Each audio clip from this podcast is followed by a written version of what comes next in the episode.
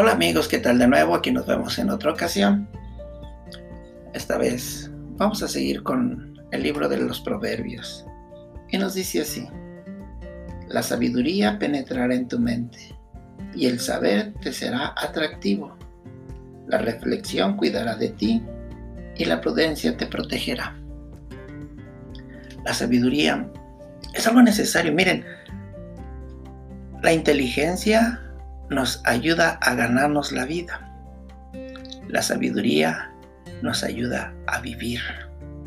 Y eso es lo más importante. Por eso el ser humano debe de ganar sabiduría. La sabiduría se gana con la experiencia, con el contacto de Dios, con el contacto de la gente, asumir las, propias responsabilidades, tomar eh, la, la enseñanza incluso de nuestros errores, seguir potenciando todos nuestros aciertos.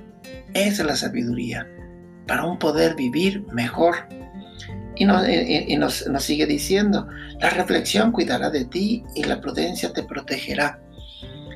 Miren, reflexionar es necesario, hay que pensar antes de hablar y hay que honrar lo que hablas, o sea, mantener en, en, en valor lo que tú expresas.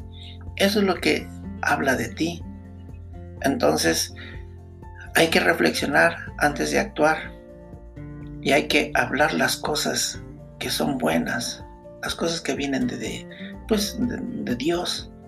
Nos decía San Jerónimo que Dios nos dio la boca para alabar a Dios y para edificar al prójimo.